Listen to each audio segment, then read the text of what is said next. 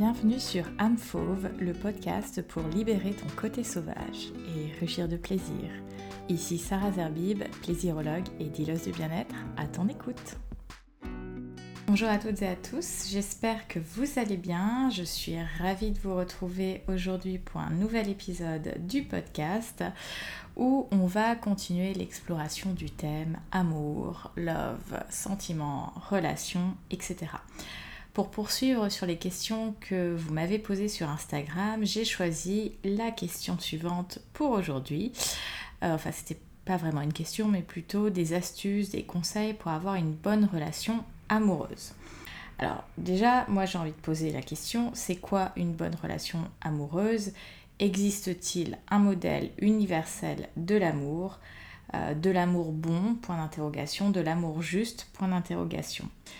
Il faut savoir que notre rapport à l'amour, aux relations de couple, n'est pas vierge quand on se lance dans ses premières rencontres.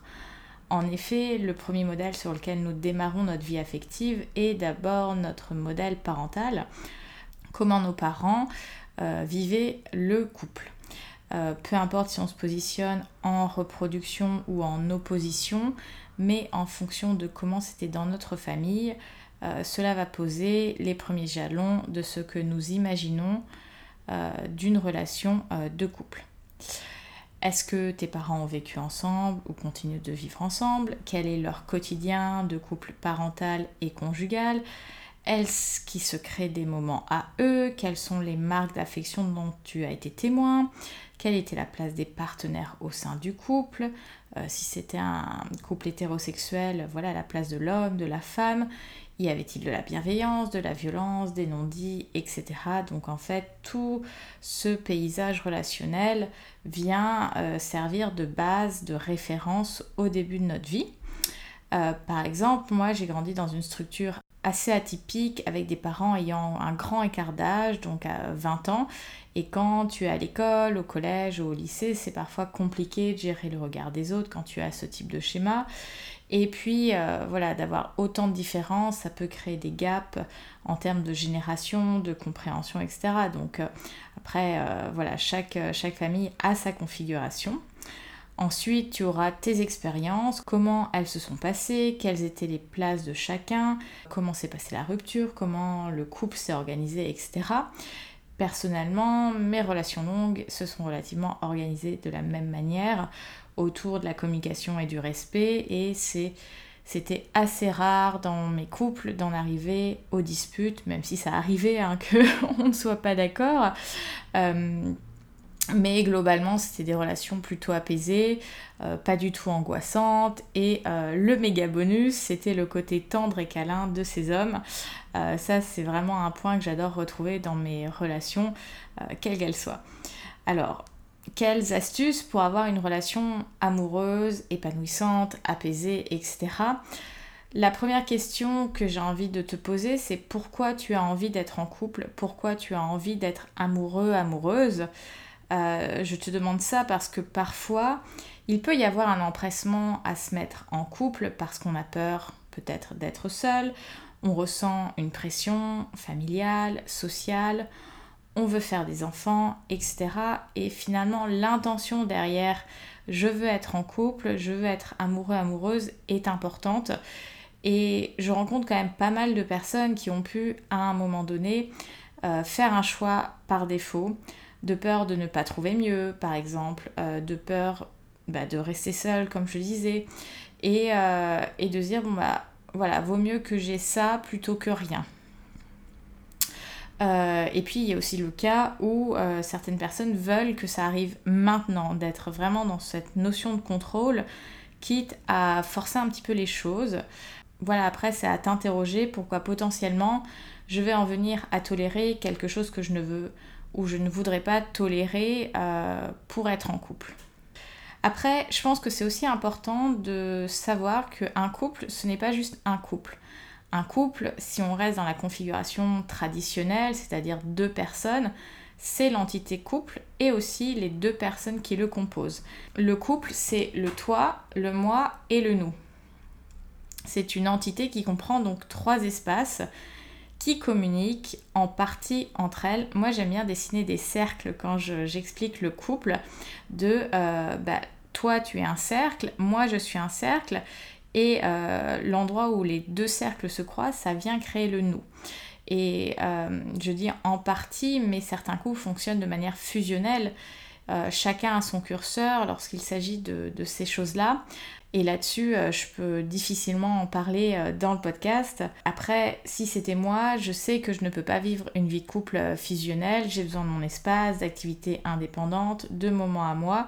Parce que même si j'aime l'autre, cela va potentiellement me bouffer un peu trop d'énergie. En fait, c'est un peu la même chose avec mes relations amicales. J'ai des amis que j'adore et j'ai besoin de respecter, bah, en fait, pour toutes mes relations, euh, qu'elle soit amicale, euh, amoureuse, etc., mon fonctionnement personnel, pour être dispo dans des conditions harmonieuses tant pour l'autre que pour moi. Euh, c'est mon point d'harmonie, mon point d'équilibre, et ça évidemment c'est très subjectif. Donc pour revenir à cette notion de couple qui comprend ces trois espaces, le toi, le moi et le nous, ces trois espaces finalement ils sont à nourrir à chaque couple relation de trouver comment. Après, il y a la notion euh, ou la question que je voulais euh, te proposer, c'est qu'est-ce qui fait couple? Généralement, cela va passer par le partage d'un socle euh, de fondamentaux, de valeurs communes. On rajoute dans l'équation les sentiments, l'affection, etc. Et quand on aborde le couple, il y a aussi cette notion d'engagement, j'ai envie de dire entre parenthèses potentiel, c'est-à-dire ce qui va faire le lien dans le couple, nouer d'une certaine manière ces deux individus. Ça va être par exemple un mariage, un pax, un enfant, un achat immobilier, etc. La manière dont on s'engage auprès de l'autre, euh, à nouveau, c'est quelque chose de très subjectif et euh, il n'y a pas une case euh, meilleure que l'autre à chacun voilà, de, trouver ce qui lui convient et ce qui fait corps dans le couple. Euh, néanmoins, ces engagements peuvent avoir une durée de vie limitée, puisque on sait que ce n'est pas parce qu'on se marie, on se paxe, on fait un enfant, on achète ensemble, que on va forcément finir nos vieux jours ensemble. Après, je vais parler des leviers qui pour moi sont fondamentaux pour euh, permettre un épanouissement dans le couple. Euh, donc déjà la communication. Tout le monde en parle et cela semble simple et pourtant ça ne l'est pas toujours. Communiquer, c'est trouver un paysage verbal, sémantique commun. Euh, c'est avoir de la place et laisser de la place à l'autre pour exprimer ses pensées, ses émotions, ses ressentis. Et c'est un exercice qui demande beaucoup plus de travail euh, qu'on ne l'imagine. Euh, c'est accueillir cette altérité parce que nous sommes des personnes en fait différentes et que le couple ne signifie pas forcément être unanime surtout. Euh, et je pense qu'il y a deux sujets sur lesquels les couples, alors j'aime pas dire, euh, j'aime pas donner d'injonction, mais les couples devraient discuter par défaut lorsqu'ils décident de se mettre en couple. Euh, la notion de fidélité, qu'est-ce que ça veut dire être fidèle dans ton couple? Où se situe le curseur pour toi et pour l'autre? Par exemple, il y a quelques mois, il y avait eu tout un débat sur Instagram, qui est un débat très intéressant sur est-ce que liker les photos euh, d'un super beau gosse ou d'une super belle gosse euh, sur les réseaux sociaux, c'est euh, tromper la personne avec qui on est en couple? Est-ce que embrasser l'autre, ou embrasser un autre en tout cas que ton partenaire ou ta partenaire, c'est tromper? Est-ce que penser à quelqu'un quand on fait du sexe, quand on fait l'amour, c'est tromper? Donc en fait, il y a vraiment toutes ces questions-là qui, qui sont importantes pour la notion de couple et euh, par prolongation, la discussion autour de la monogamie. Alors, dans nos sociétés occidentales, généralement, elle est présupposée de fait, mais elle ne convient pas à tout le monde pour tout un tas de raisons. Euh, je vous mettrai un lien d'une vidéo assez intéressante euh, du compte Orgasme et moi qui parle justement de, cet aspect-là des relations. J'ai trouvé vraiment bien tourné, bien amené avec plein de références, de bouquins, etc. Donc si c'est un sujet qui vous intéresse, euh, voilà, vous pourrez cliquer sur ce lien en description. Euh, ces éléments, ils sont importants car cela peut éviter, voire économiser, des effets de surprise ou de secret parce qu'on présupposait que l'autre avait de fait la même idée, vision que nous. Et en fait, comme on est des gens différents, des personnes différentes, sur ces sujets-là qui peuvent sembler universels, bah, les réponses et les, avis ne sont pas toujours universels. D'ailleurs, ils ne le sont juste pas. c'est pas toujours, c'est ils ne le sont pas. Et euh, je pense que c'est important de prendre le temps de, discuter de ça. C'est comme quand tu veux aller en date avec quelqu'un, même pour une, euh, une relation euh, casual sex, tu vois c'est demander systématiquement où tu en es avec tes dépistages en termes d'MST, IST. Et euh, c'est vrai que c'est pas encore euh, un réflexe et je trouve que on est euh, toujours dans le tabou de la santé sexuelle alors que peu importe le type de relation que tu cherches, tu devrais mettre ta santé et la santé de l'autre en priorité. Et ce n'est pas quelqu'un qui va te dire je suis safe qui est gage de sécurité. Enfin, je veux dire, ça on peut tous le dire. Donc, si tu veux faire du sexe avec quelqu'un de manière voilà, euh, fun, euh, casual, c'est de s'échanger tout simplement des tests euh, de moins de 3 mois. Après, évidemment, à part l'abstinence, il n'y a pas de risque zéro en termes d'MST, IST, mais en tout cas, s'il y a des, réflexes et des, voilà, des, références régulières, ça rassure, ça montre du respect envers l'autre et bah, ça permet aussi de préserver sa santé parce que c'est quand même quelque chose d'hyper important. Un autre point que je souhaite aborder sur la notion de couple et, comment faire que ça soit épanouissant, c'est la notion de bienveillance. Alors la bienveillance, c'est aussi un concept dont on entend euh, beaucoup beaucoup parler depuis quelques années. Euh, c'est une disposition d'esprit inclinant à la compréhension et l'indulgence envers autrui. C'est une certaine manière de regarder, de porter son attention sur l'autre. Euh, moi j'aime à dire que c'est une énergie à travers laquelle on voit et on vit le monde. Euh, la pensée collective dit qu'on choisit une personne pour l'attirance qu'on a envers elle, ses qualités, etc. J'ai envie de dire aussi qu'on choisit une personne par rapport à ses défauts. Et c'est dans ce cas-là où la bienveillance, elle est quand même importante. Il y a des défauts, des manies chez l'autre qui nous sont plus supportables que d'autres. C'est qu'est-ce que je peux tolérer de l'autre euh, dans ce quotidien? Parce que quand on démarre un couple, euh, qu'on commence peut-être même à habiter ensemble. C'est un petit peu tout beau, tout rose, on est excité, c'est voilà l'excitation des débuts. Et puis, euh, bah, il y a des choses qui vont nous faire déchanter. Il y a potentiellement cette idée du glamour qui, qui s'estompe et c'est comment on en vient à cultiver des espaces qui nous permettent de maintenir un endroit qui soit euh, à la fois rassurant, excitant, épanouissant, de confiance, etc. Et du coup, j'utilise euh, une, valeur euh, que je vais mentionner là à l'instant, donc c'est effectivement la confiance dans le couple. une relation, clairement, ne peut exister que si la confiance est présente. La confiance, elle ne se met pas en place dès la première rencontre. c'est une construction, voire même une co-construction.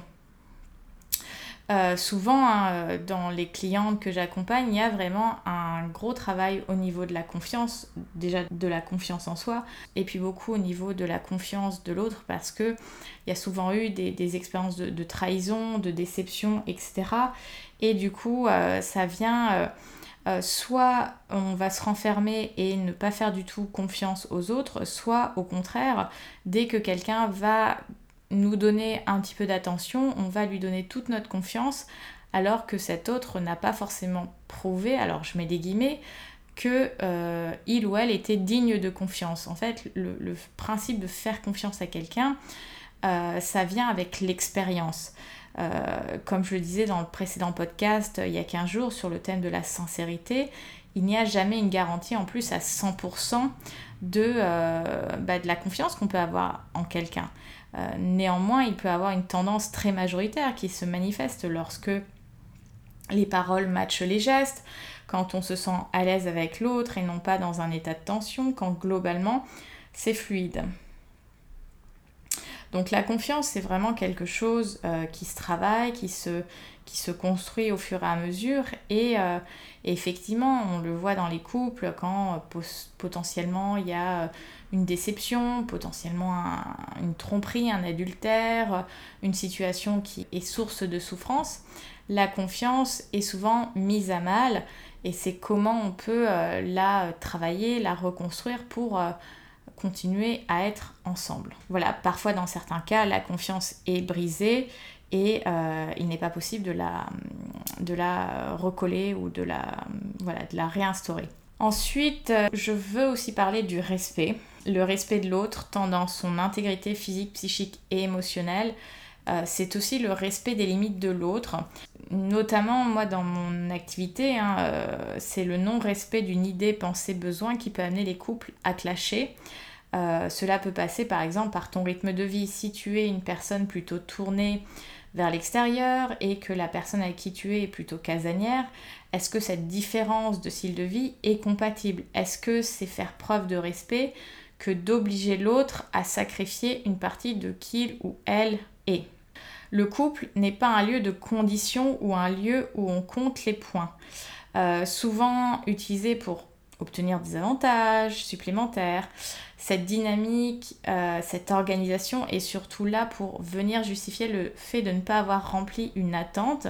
Par exemple, euh, voilà, ton ou ta partenaire qui va dire on passe la soirée chez ta famille, mais après tu diras plus que je ne fais pas d'efforts pour toi. Il n'y a pas réellement de méchanceté qui est exprimée dans ces situations, mais on ressent une distance entre les deux personnes et donc dans leurs émotions.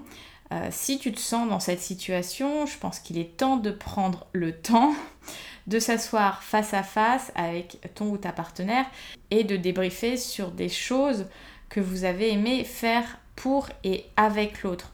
Dans ce moment, on n'est pas en train de chercher à gagner on se place dans le plaisir et le partage en couple. Quand on est un couple, on ne fait pas un match l'un contre l'autre euh, à celui qui gagnera le plus de points. On est coéquipier, on fait équipe. Il y a une notion que je voulais aussi mentionner qui est fondamentale euh, pour moi et qui est très très d'actualité, c'est la notion de consentement.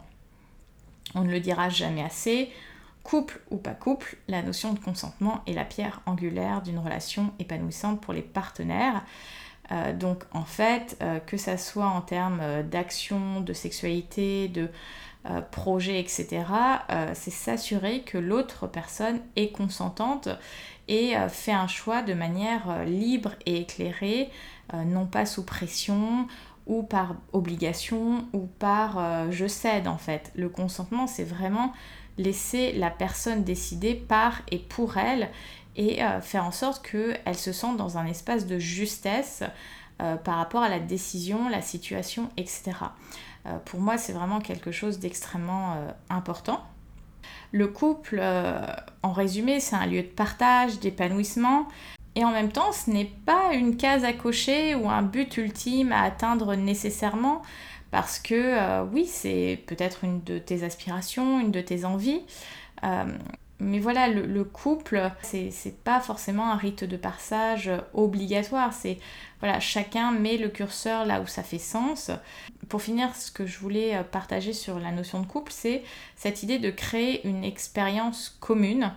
Euh, quand je disais que le couple c'est le toi, le moi et le nous, bah là on est vraiment sur le nous et euh, bah, comment se, compose notre couple, qu'est-ce qui, qu'est-ce qu'il fonde, qu'est-ce qui le rend euh, unique et qu'est-ce qui fait que le nous est nous. Et, ça évidemment c'est très, très personnel à chaque couple. Hein. Il y en a, ça va se passer par tel type d'expérience, d'autres tel type d'expérience. Euh, par certaines euh, valeurs partagées, par des actions communes, par euh, fonder une famille, etc., etc. Pour moi, le couple, c'est un lieu de partage, d'épanouissement.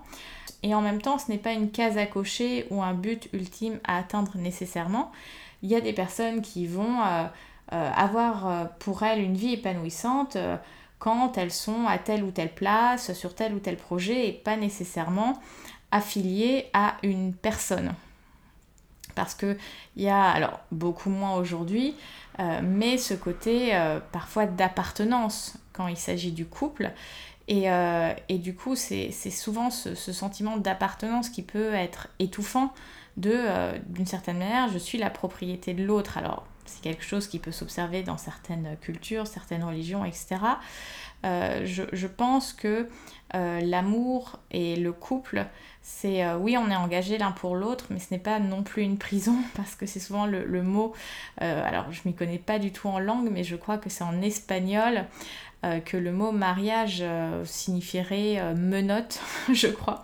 Donc, il y a un petit peu cette, idée que ça peut être emprisonnant le couple, avec cette idée que bah, je choisis potentiellement une personne pour toute la vie, ou en tout cas une certaine période. Euh, et, donc, euh, si je choisis quelque chose, ça veut dire que je renonce à autre chose. Euh, donc, effectivement, le couple, ça peut être vécu comme un, deuil à un moment donné. Et je pense que c'est important de prendre le temps de la réflexion, de qu'est-ce qui est important pour nous, où est-ce qu'on a envie de se situer, qu'est-ce qu'on a envie de vivre, etc. Et de, voilà, si on décide d'être en couple, euh, que ça soit un véritable choix et pas une notion de sacrifice ou d'obligation. Euh, voilà. Euh, je trouve que ce sont des, pistes de réflexion qui méritent d'être à la conscience, de prendre le temps d'y réfléchir.